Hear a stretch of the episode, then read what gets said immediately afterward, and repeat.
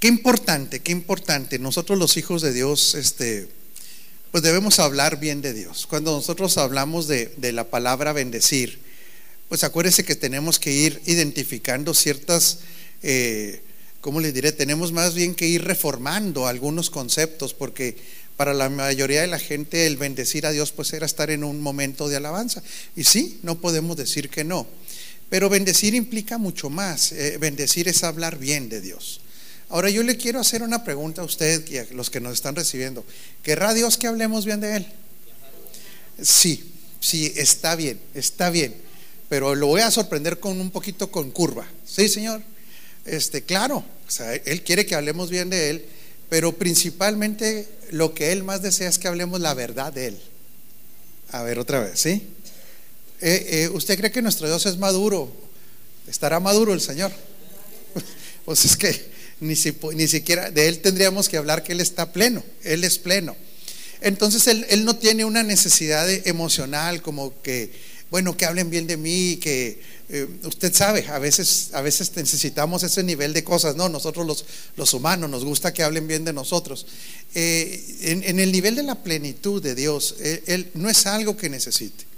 Si algo pudiéramos decir que Dios necesita, entre comillas, no es por una carencia, sino porque como Él ama y quiere que la gente llegue a la plenitud, cuando hay una mala información de Dios, la gente queda exenta de esa plenitud.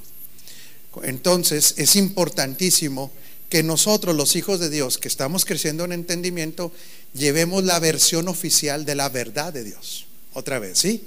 La versión oficial, la versión correcta. Nunca he estado en, eh, en una situación donde lo agarren a usted como de referee entre dos personas que cada quien cuenta una versión. Con los hijos, ¿verdad, mijo? Y, y, para empezar ahí, papá me pegó. Sí, nomás que la versión es que el otro le pegó primero dos veces, le jaló el pelo y le robó la hamburguesa. Eso no lo dicen, mi hijo. Entonces el papá, cuando oye esta versión, qué bárbaro, ¿por qué le hiciste al niño? Pero cuando oye la otra versión dice, ah, caray, las cosas no son como parecían. Eh, yo quiero decirle que el sistema del mundo siempre está hablando una versión incorrecta de lo que es Dios, totalmente distorsionada. Por eso la iglesia se tiene que preparar para hablar la versión oficial. le repito, si hablamos la versión oficial de quién es Dios, de manera natural hablamos bien de Él, porque pues Él es perfecto. Pero la iglesia necesita que se conozca la versión de Dios. ¿Por qué? Primero, por causa de la verdad. Segundo, por los detractores. Usted sabe que el sistema del mundo, el sistema tiene como misión desacreditar a Dios. O sea, esto, esto hay que nosotros, nosotros no podemos ser ignorantes, Jani, no podemos ser ignorantes. Y menos en una congregación donde privilegiamos el entendimiento, no podemos ser ignorantes de cómo trabaja el mundo el, mundo carmelita tiene como, visión desacreditar a Dios. Usted ha oído hablar de que en, el mundo hay un dicho, dice, miente que algo produce. O sea, tú puedes mentir y de aquí a que se sepa la verdad, eh, Julio, de todas maneras ya se hizo un daño. El sistema del mundo, Mari, siempre quiere desprestigiar a Dios porque es un opositor de Dios. ¿Cómo vemos que el sistema del mundo desprestigia a Dios? A ver si usted me puede ayudar. Porque esto es algo sistemático. ¿eh? El sistema del mundo tiene como fin distorsionar la imagen de Dios eh, y, crearle, crearle un descrédito. ¿Cómo nota usted que existe esa agenda en el mundo? ¿No la nota? Principalmente, lo ven las escuelas. Las escuelas tratan de desacreditar a Dios. Los medios de comunicación es una barbaridad. Es una barbaridad. La música. Siempre hay una versión de lo que ellos dicen que es Dios, pero el hombre, por flojera, pues no se, no se, no se expone a la, a la otra versión, a la versión de Dios. Entonces hay un programa, eso está programado en el sistema del mundo, desacreditar, desacreditar, desacreditar. Usted sabe que el desacreditar daña mucho. ¿Por qué desacreditar a una persona daña tanto? ¿Por qué cree? El desacreditar daña, mi hijo, porque cuando una persona ha quedado desacreditada, lo que él diga generalmente ya va a ser visto con un filtro. Entonces lo que él diga, chacho, como ya está desacreditado, pues la gente va a tender a no creerlo o va a. ¿Nunca ha sido desacreditado usted alguna vez con una mentira? ¿Y se ha dado cuenta la reacción de los demás cuando usted está con ellos? ¿Le ha pasado, mija? No, no. Sí, espérame, vamos a oír la otra versión. La iglesia que está plena en Cristo necesita ser una portadora de la verdad. Ahora, que portando la verdad y hablando la verdad, la gente quiera venir a Cristo o no quiera venir, le hago una pregunta, ¿es asunto suyo? Ya no, ya no. La iglesia está llamada a ser baluarte de la verdad. Nosotros llevamos con y la verdad de Dios. ¿Por qué? Vuelvo a repetirlo. Porque hay detractores, que ese es el sistema del mundo, y también hay gente que en su ignorancia habla cosas de Dios que no son ciertas. Ahora, dentro de todo este de que estamos hablando, de, el desacreditar a Dios, el hablar mal de Él, el juzgarlo, el tenerlo en, en una estima incorrecta, una de las características con las que más el mundo utiliza o las estrategias que más habla es de un Dios represor, un Dios injusto, un Dios represor. El Dios de ustedes, cuando hay gente del mundo que no entiende nuestro estilo de vida, es que el Dios tuyo, tú, tú eres así porque a ti te prohíben. no usted cuando dejó de ser borrachote, ¿no le dijeron a donde vas te prohíben tomar? ¿Sí? Mucha gente dice, no, es que ahí donde tú vas te prohíben.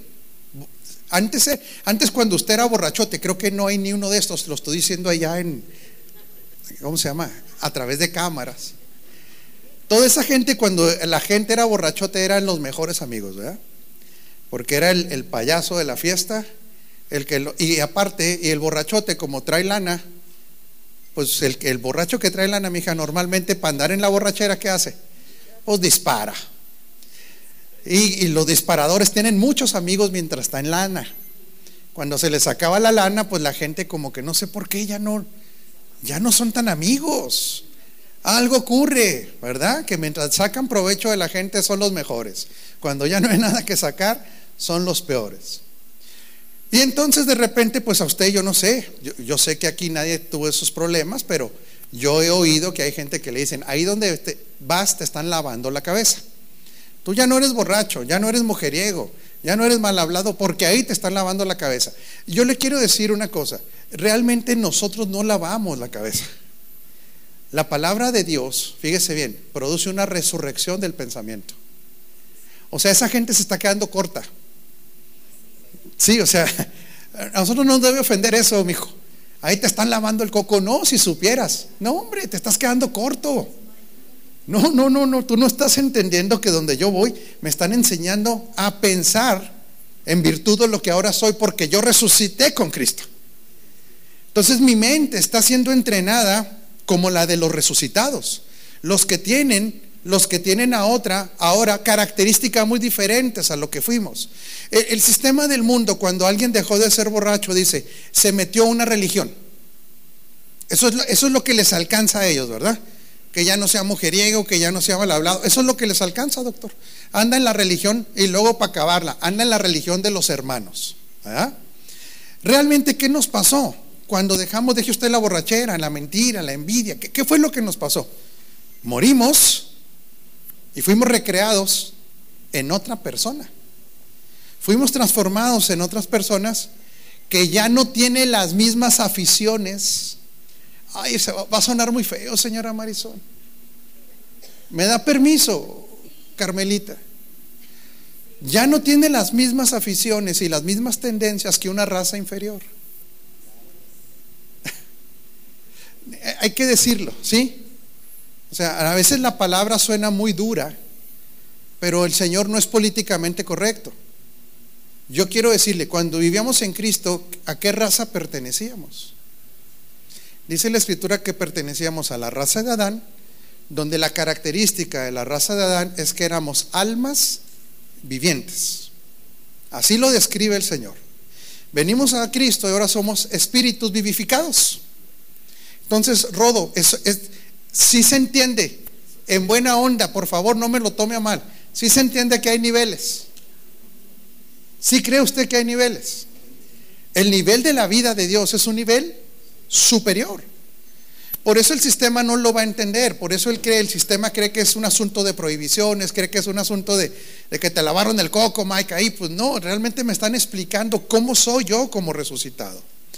Y dentro de este juicio que se hace de Dios, entonces hay un juicio que la gente dice, es que ahora que estás en Cristo todo es no. No, espéreme, no es que todo sea no. Es que he comprendido que los no de Dios son para que disfrute el sí. A ver, otra vez, ¿sí? Sí, maestra. Los nos de Dios están enfocados para que esta raza superior no regrese a una forma de vivir, Connie, que obstaculiza el sí de Dios. ¿Cuál será el sí de Dios? A ver, ayúdeme. El sí de Dios es, su propósito y el sí de Dios, mija, lleva al hombre a una plenitud. ¿Qué es lo que ocurre con los nos? Mire, vamos a hacer ejemplos completamente prácticos. Pero como hay que entender que Dios nos lleva a nuevos niveles, nos lleva a un nivel superior, que es la vida de Cristo, nuestra mente todavía no registra eso. Lo está registrando a través de la enseñanza.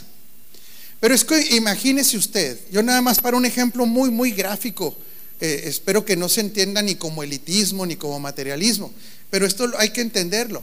Imagínese que usted está acostumbrado a traer un carrito que le duele hasta la pintura. Todos hemos tenido carros en alguna ocasión que le duele la pintura, le, pica un moyote la llanta y, se poncha. Otros se le rompen los amortiguadores fácilmente, ¿se acuerda, hijo? Este, y, con qué se arreglaba normalmente el problema de ese tipo de carros? ¿Con qué? ¿Cuál era la tecnología más común para arreglarle el problema? Pues para no ir, subirle al estéreo, mijo. Pero la tecnología era tráete un alambrito. ¿Alguien arregló un carro con un alambrito alguna vez?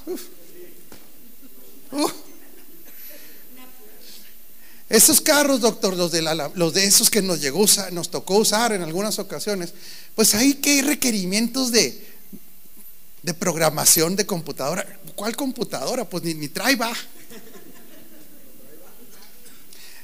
¿Cuál, ¿Cuál sonido de alta fidelidad? Si a veces había que traer el radio allí para oír música, un radio aparte, un estéreo. No, deje usted, mijo, la grabadora de cholo que tenía, ¿se acuerda? O sea, hay, hay que entender, diga conmigo, hay niveles. Hay niveles. Le preocupaba mucho que la calidad de la gasolina, alguien que trae un carro así. No, nomás la preocupación es que que trajera. Con que traiga, mija. Ahora imagínese que usted se queda duerme y en la mañana le traen un Mercedes Benz 2023. Y ahí está en la puerta pero usted acuérdese que la noche anterior venía manejando al que le dolía hasta la pintura. Eh, esta es la, usted ya tiene ahí junto a la llave el alambrito para arreglarle las cosas. Pero de repente lo suben de nivel a una maquinaria, diga conmigo, que tiene otra tecnología. Esa maquinaria, mi hija, tiene otra realidad. Esa maquinaria, el alambrito no lo arregla. El alambrito lo echa a perder. Esta maquinaria ahora trabaja con otro tipo de gasolina. ¿Sí? Porque tiene otra realidad. Tiene otra, vamos a decirlo, tiene otra naturaleza, tiene otros fines. Eso es lo que los hijos de Dios les, nos ocurrió cuando venimos a Cristo. Cambiamos a una tecnología diferente. La máxima tecnología en diseño y operación para un ser humano, fíjese bien, ¿eh? Acuérdense esto. La máxima tecnología en diseño y operación para un ser humano están en Cristo para disfrutarse. Otra vez, ¿sí? Yo sé que alguien puede decir, ay, es que yo amaba tanto mi, mi carcacha. Pero si le van a dar uno nuevo, con todo pagado, incluyendo la gasolina, los mantenimientos, usted no lo agarraba. Usted sí, señor Rodo. No se pondría a llorar por su carcachita otra. Ah, lloraría de gusto. Ok.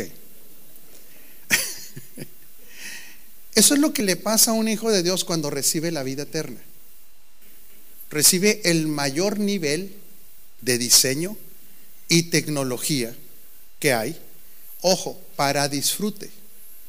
El sistema del mundo nos miente acerca de Dios, acerca del disfrute. Fíjese bien, ¿eh? El sistema del mundo, incluyendo la religión, nos habla de un Dios que está peleado con el placer.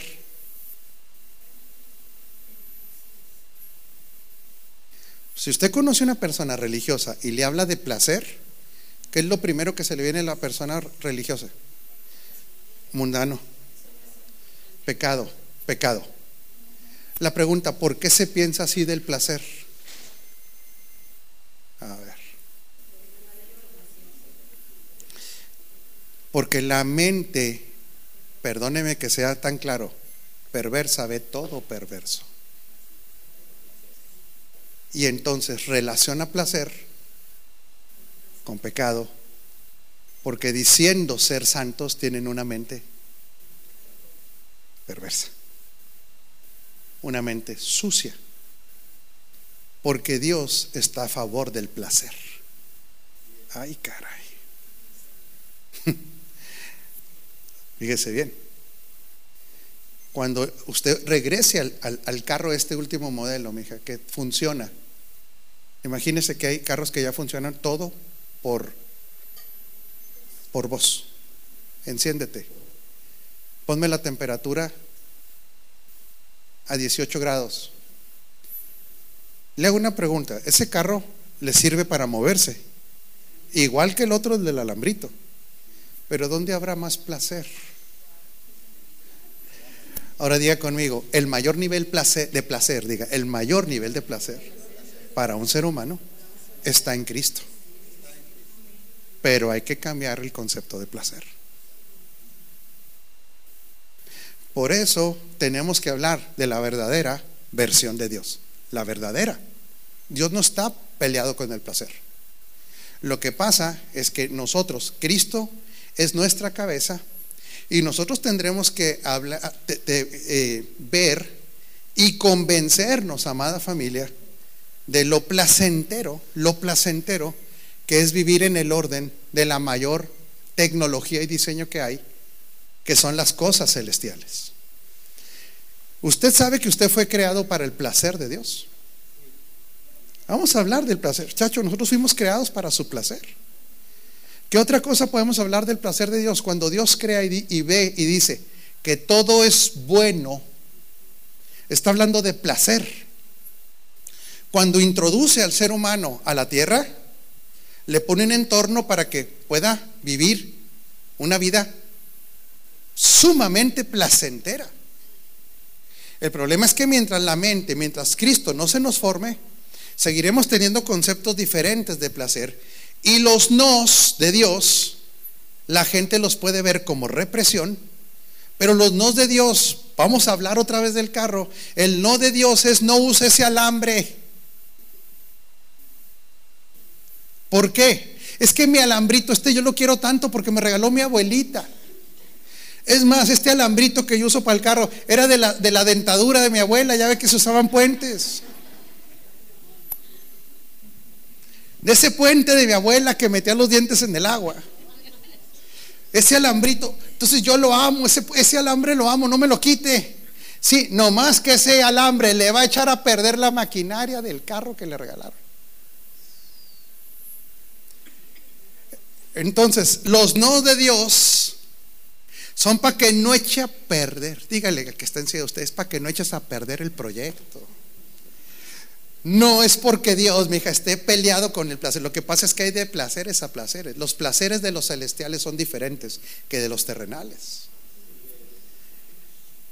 Por eso yo le estoy hablando de diseño, le estoy hablando de tecnología. Dios nos metió, Hasi, perdóneme, que sea tan claro.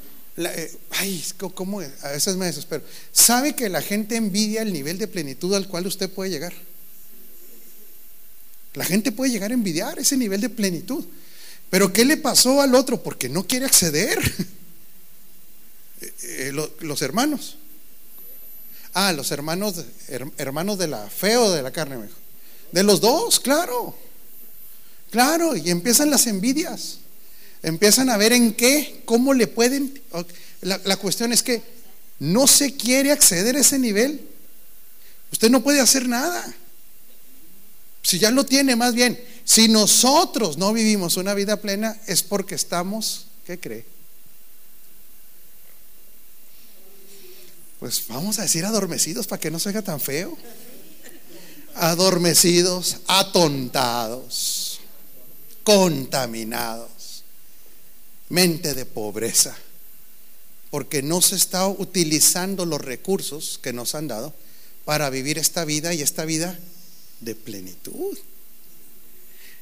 Por eso Dios en el diseño de la nueva criatura lo, la crea con un altísimo nivel de capacidades de deleite, gozo, plenitud y placer. Por eso el que habla mal de Dios, sí, la ciencia, ay no, es que como ese Dios tuyo, ¿por qué se opone a esto? Sí, espérame tantito. Porque lo que tú quieres que Dios justifique es para una raza inferior. Ay, Dios mío. A ver, si está captando que no estamos haciendo mala onda.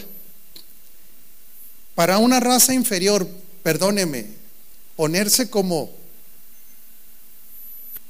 placa de tráiler hasta atrás y todo cochino.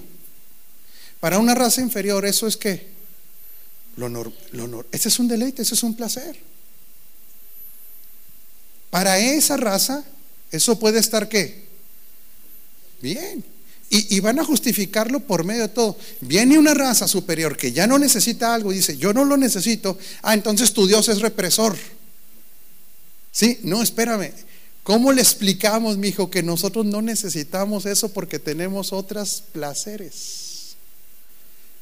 Placeres muy superiores. Y fuimos creados, Yoli, para vivir una vida de alto nivel de placer. Él tiene un compromiso de llevarnos. A ver, ¿a alguien le gusta hacer deporte? A usted le gusta hacer deporte. Y alguien de los que están aquí que practica algún nivel, deporte, ¿alguna vez fueron competitivos en su mente? Bueno, sí, porque a veces en el cuerpo no somos, pero en la mente por lo menos sí. ¿Cuál es el mayor privilegio que tiene un deportista? ¿Dónde está el placer de un deportista? En ganar. En ganar. Aún en las pruebas individuales, ganan haciendo mejores tiempos.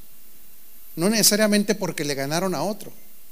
Ahora, ¿usted cree que Dios ame el placer de usted llevándolo a través de triunfos? Pues vea 2 Corintios 2.14. Pero gracias a Dios, Él nos ha hecho sus cautivos. Esta frase se me hace impresionante. Él nos ha hecho sus cautivos y siempre nos lleva en triunfo en el desfile victorioso de Cristo. Ahora nos usa para difundir el conocimiento de Cristo por todas partes como un fragante perfume. ¿Qué está diciendo? ¿Qué está diciendo este versículo, Isaí?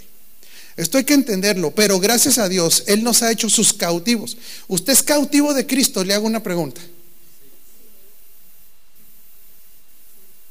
Sí, no, más, o menos. Tal vez. Aquí, aquí se vale que esté ahí presente, Lili, el, espíritu de, de Capulina. Porque hay gente que no quiere ser cautivo de Cristo. Porque la cautividad en Cristo para un hijo de Dios es opcional. ¿Por qué? Porque hay gente que no quiere su gobierno. Aún entre los hijos de Dios, Norma Soto, hay gente que no quiere. Pero dice que estos cautivos, hay una característica de estos cautivos. ¿Qué significa estar cautivo en Él, preso en Él? ¿Qué significa? Cuando nosotros, Él no nos hizo presos ni, ni, ni, esclavos. ¿Qué significa ser cautivo entonces y preso en él? Fíjese bien, es que mi voluntad ahora ha quedado Mi voluntad ha quedado voluntariamente. Mi voluntad ha quedado voluntariamente al servicio y sujeta de Él. Y en estos, mija, ¿qué dice? Estos cautivos, ¿qué les ocurre? Él nos ha hecho sus cautivos y siempre nos lleva, ¿cada cuándo? Siempre nos lleva en triunfo en el desfile victorioso de Cristo. Yo le hago una pregunta, ¿cuándo fue ese desfile victorioso de Cristo? ¿Va a ser o, ser, o ya habrá sido con él? Ándele. Ahí le va. Cuando la escritura dice que Satanás fue derrotado, fue despojado y exhibido, en ese versículo habla de un desfile triunfal.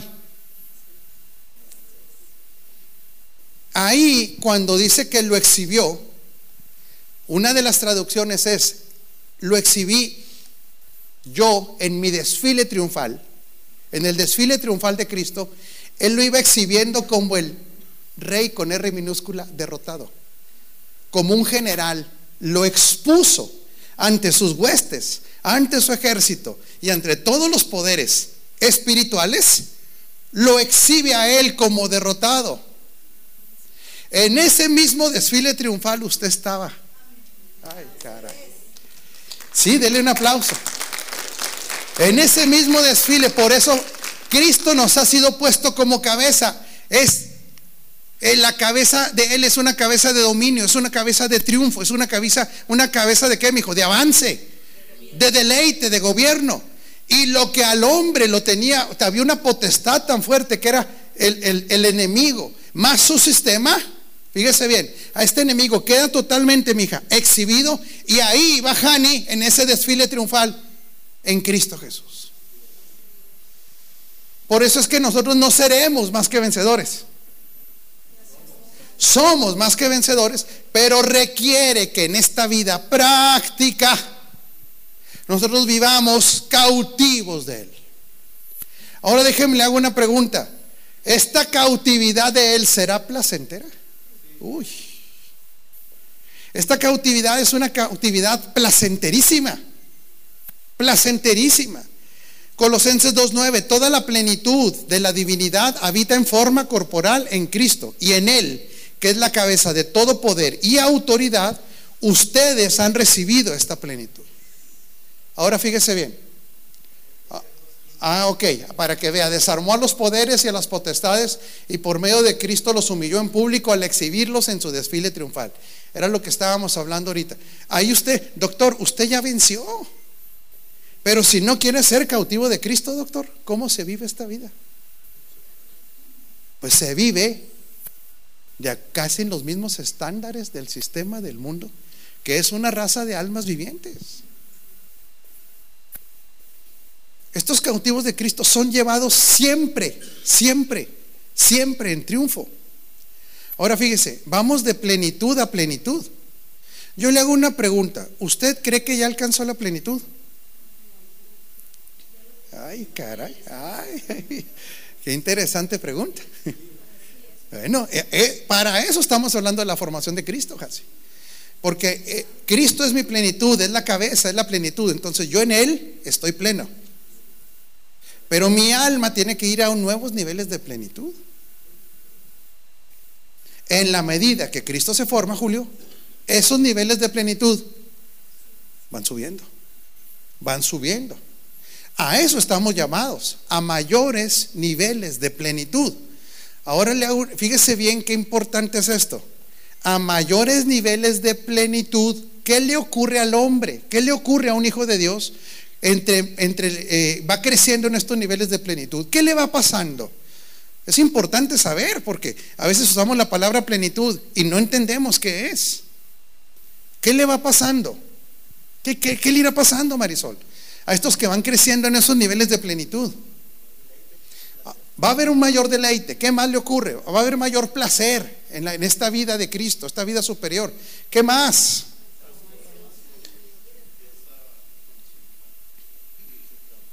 Va siendo transformado. E, esa transformación es la plenitud. Nuevos niveles de... Pero ¿qué más le pasa? le empieza a traer orden en todo. Va teniendo mayor responsabilidad, por supuesto. El otro día se me, se me acerca una persona y dice, ay pastor, este, eh, le digo, estoy tan feliz de ver cómo en un año has crecido en todos los sentidos. Me dice, sí, pero eso implica que voy a tener otros más problemas. Gracias a Dios por esos nuevos problemas que vas a tener. Oiga, a mayor plenitud, mayores problemas y mayores responsabilidades. Pero claro, chacho, mayores habilidades. Sí me está entendiendo que no crecer en Cristo es una barbaridad. Sí, porque ese incremento de Cristo le da mayores habilidades, que tiene que ir con mayores niveles de responsabilidad. Por eso este mensaje, mucha, mucha gente no le gusta. Porque el mensaje de la religión, usted siga viviendo en el desorden, no aprenda nada y nomás declara en la mañana que todo le va a ir bien en el nombre de Jesús. Pues eso está muy fácil. Pero no opera así Dios. ¿Qué le va pasando a mayor nivel de plenitud? A mayor nivel de plenitud necesita menos. A ver, otra vez. Una persona que cada vez va creciendo en plenitud necesita menos. A mayor plenitud necesitas menos cosas. Y a mayor de plenitud, ¿qué cree que va necesitando menos? ¿Qué será eso menos que vamos dejando de necesitar? La aceptación del sistema. La dependencia de los demás. Usted empieza a liberarse. Es libre. Todas esas características son de la plenitud, que vienen del incremento de Cristo. Ahora fíjese bien, esto es bien importante. Lo que pasa es que en todo proceso divino, en todo proceso divino, por eso nos va llevando a mayores niveles de plenitud, hay un proceso divino que tiene que ver con lo siguiente, Mike. Empieza por conocer. Segundo, Mari, continúa con entender. Tercero, participar y disfrutar. Y el cuarto parte de este proceso es llegar a ser gobernados por. Ahí quedas cautivo. Se lo repito. Primero, Rodolfo, conocer. Porque tenemos, como tenemos la versión del mundo, no conocemos la versión de Dios. Necesitamos conocer. Es necesario que conozca, o sea, que tenga el concepto. ¿Qué es? Tengo que tener ese concepto. Necesito conocerlo. Segundo, no me puedo quedar en conocerlo. Segundo, lo tengo que entender. Sí, yo lo tengo que entender. Usted puede conocer un concepto, pero no entenderlo. ¿Sí? Yo puedo, yo ahí me pueden decir, las galletas se hacen así. Pues ya, ya sé que es harina, agua, huevo, vainilla, leche, azúcar. Pues sé el concepto, pero puede que no le entienda nada. ¿Usted conoce el concepto de la ley de la gravedad? Usted dice, pues sí, sí, sé todo lo que sube baja. Pero a veces no lo podemos entender.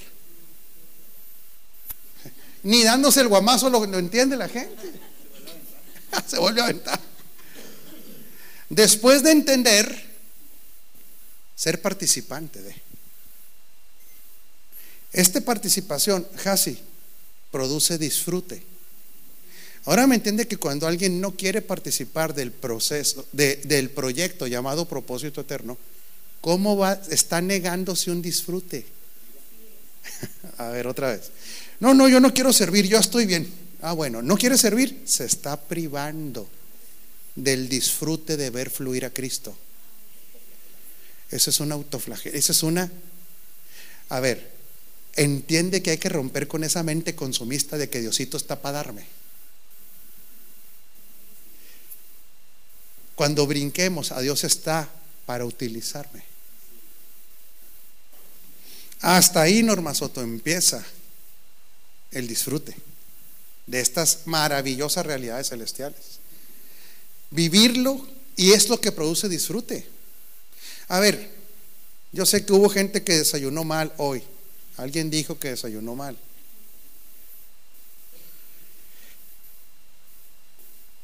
barbacoa recién hecha, humeante.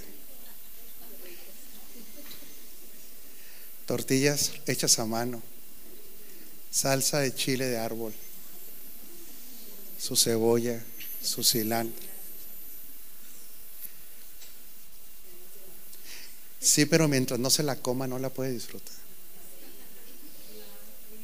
Estaba bien.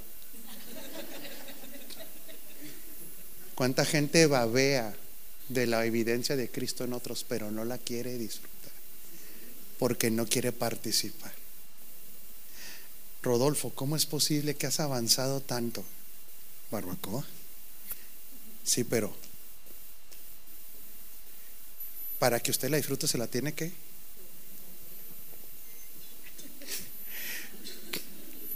Estos participantes del propósito eterno pasaron del menú a sentarse a la mesa. Por eso es conocer, entender, practicar hasta que llegue un momento que esto nos gobierna. Y nos damos cuenta definitivamente, definitivamente, que hay un enorme placer en ser gobernados por Él. Y hay un enorme placer en lo que Él determina que es placentero. La nueva creación tiene, a ver, fíjese bien, si la primera creación, chacho, fue creada para que se deleitara, ¿te imaginas la segunda creación? La cuestión es que la segunda creación nosotros tenemos que aprender cómo es este deleite. Tenemos que conocer. Voy a terminando, familia. Lo vamos a continuar el martes porque acuérdese que el martes es nuestra reunión general por esta semana para que el 25 usted pueda levantarse al recalentado. ¿Le gusta el recalentado a usted, Entonces el 25 no se le vaya a ocurrir venir. Yo sé que muchos están diciendo, quiero estar ahí el 25. Les tenemos una mala noticia. No van a poder venir el 25. Chin. Pues si quieren venir, pero allá afuera se ponen a adorar, a cantar. Eso nadie se los va a prohibir. Pero nuestra próxima reunión general es el martes a las siete y media, ¿sí? La recorrimos 15 minutos para que pueda llegar la gente. Ahí le va. La cabeza que es Cristo determina lo que vemos, oímos, sentimos e interpreta una realidad. Usted sabe que cuando hay enfermedades mentales la gente puede ver lo que no ve, lo que no es una realidad. ¿Cómo se le llama a esa gente? Se le llama alucinaciones, porque la cabeza tiene un defecto, Connie. Y entonces ve cosas que, que una cabeza sana le dice, no está ahí. Es que se aparece en el hospital una niña. En todos los hospitales aparece una niña, no sé por qué, Connie. Ah, en las escuelas también, mija. Ok. Y habrá gente que lo pueda estar viendo. Y otra gente dice, pues la chavala no está. Cuando la cabeza no está correcta, oye cosas.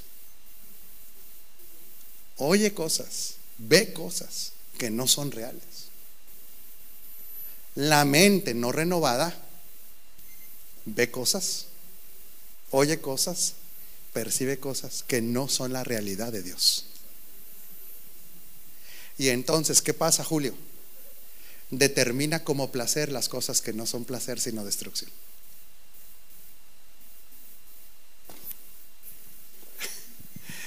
Esta mente dañada, mija, determina también lo que es placer.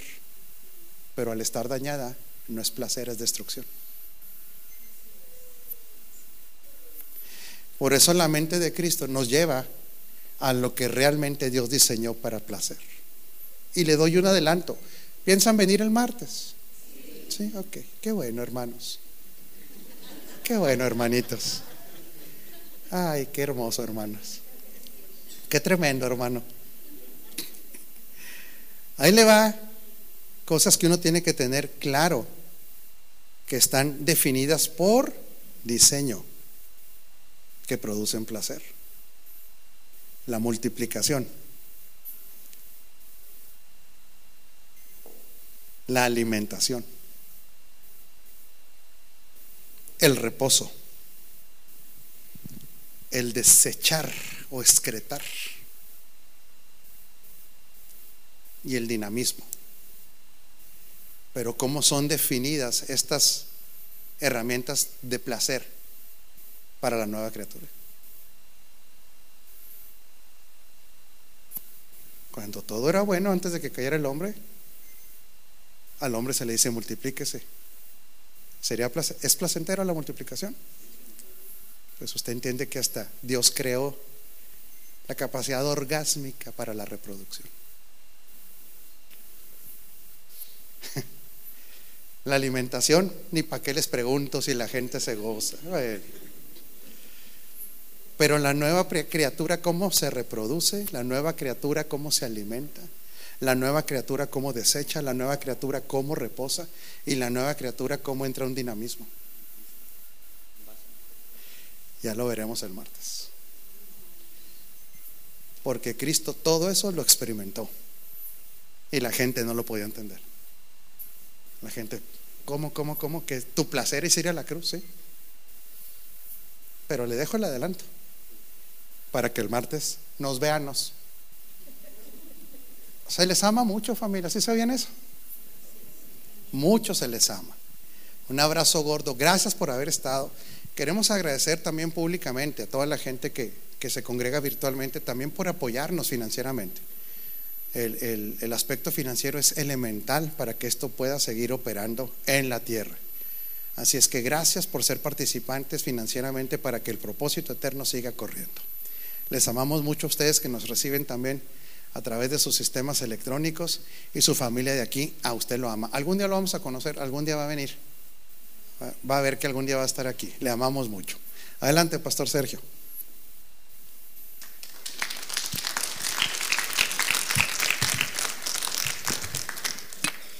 Qué importante, ¿no? Incluso ver que cosas cotidianas, cosas que son parte de nuestra vida, bajo el enfoque de estar en Cristo, tienen otra óptica diferente y eso es lo que vamos a, a ver, ¿verdad? Dentro de la próxima clase, algo extraordinario.